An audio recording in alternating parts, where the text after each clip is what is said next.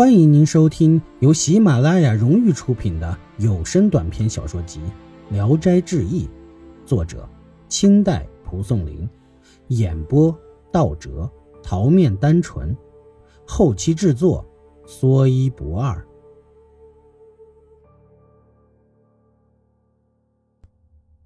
第二十一集，王晨。王晨。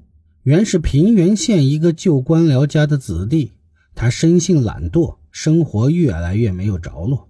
后来只剩下几间破屋，与妻子睡在破草席上，经常互相怨骂，难以度日。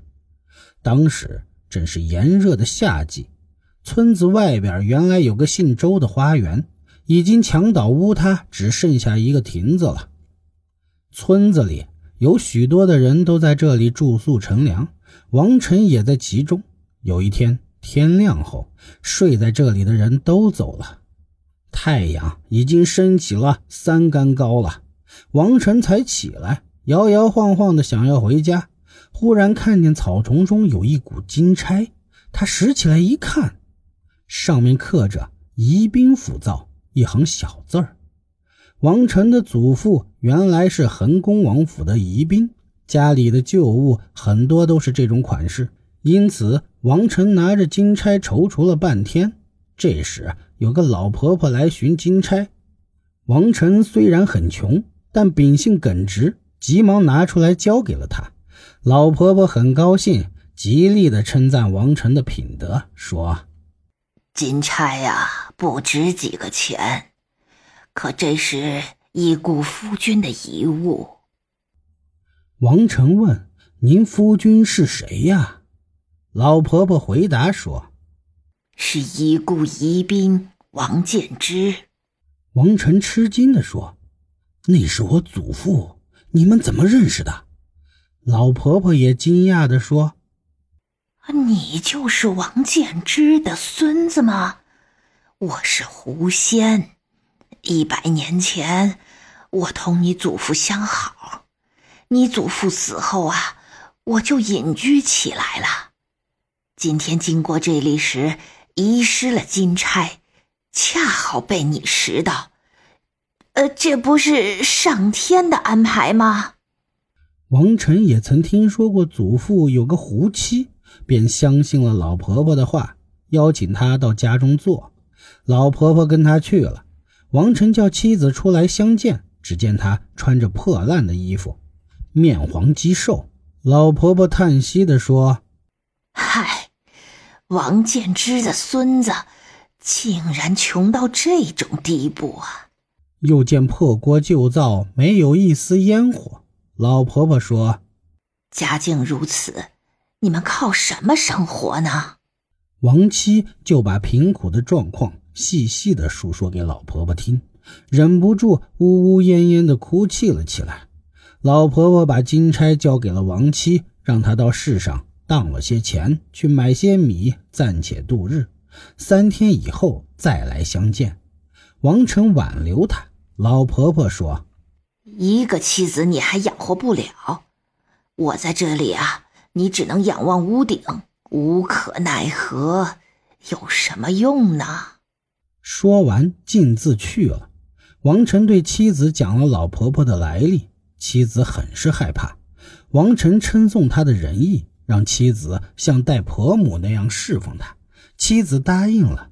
三天后，老婆婆果然来了，拿出了一些银子，让王晨买米、买面各一担。夜里，他就同王晨的妻子一块睡在短床上。妻子开始很害怕，但后来看到他心意诚恳，就不再疑心了。第二天。老婆婆对王晨说：“孙子不要再懒惰了，应该做点小买卖。坐吃山空怎么能长久呢？”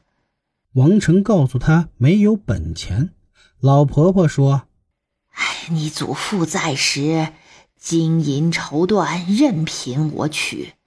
我因自己是世外之人，不需要这些东西，所以没有多拿过。”只积攒下买脂粉的四十两银子，至今还存着。长久放在我那儿也没用处。你可以拿去全买成葛布，立即赶到京城卖掉，可赚点利钱。王晨听从了他的话，买了五十多匹葛布回来。老婆婆让他马上收拾行装，估计六七天就可以到京城，并嘱咐王晨：要勤不要懒，要快不能慢。如果晚到一天，后悔就晚了。王晨恭敬地答应了，带着货物上了路。王晨中途遇到了雨。衣服鞋子全湿透了，他平生从未经历过风霜之苦，疲倦不堪，就决定暂时在旅店歇息。不想大雨下了一整夜，房檐雨流如神。过了一夜，道路更加的泥泞难走。王晨见来往的行人积水都没过了脚脖子，心中怕苦。等到中午，雨才不下了，但一会儿。阴云密布，又下起了大雨。王晨只好又住了一宿才走。